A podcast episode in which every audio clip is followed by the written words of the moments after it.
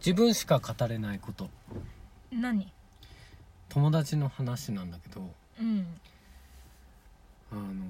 友達がすごいくだらない男うんでいろんな特技を持ってておーなんか指がくねくね曲がるとか さくだらないことする人いるじゃんかあーそいつはさうん自分で編み出したオリジナルの技が一つあってうんうんそれは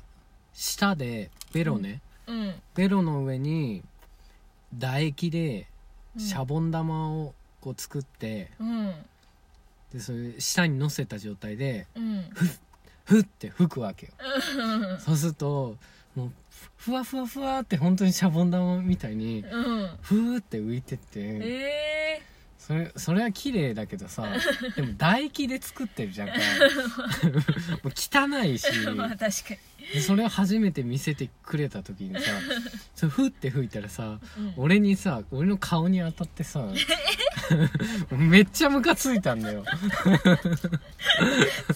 確かにちょっと嫌だな、なんかなんそのくだらないうん技はなんだって思ってさ、確かにうん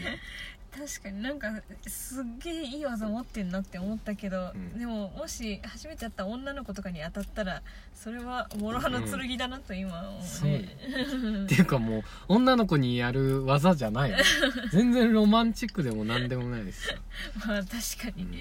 そうか えでもそしたらなんなんなんなのそれん、分からないよもうそ そその技の使い道なんか一個もないよでもいいじゃんそういうのそういう技欲しい まあ欲しいけどねうんこれそれが俺の語り語れることさ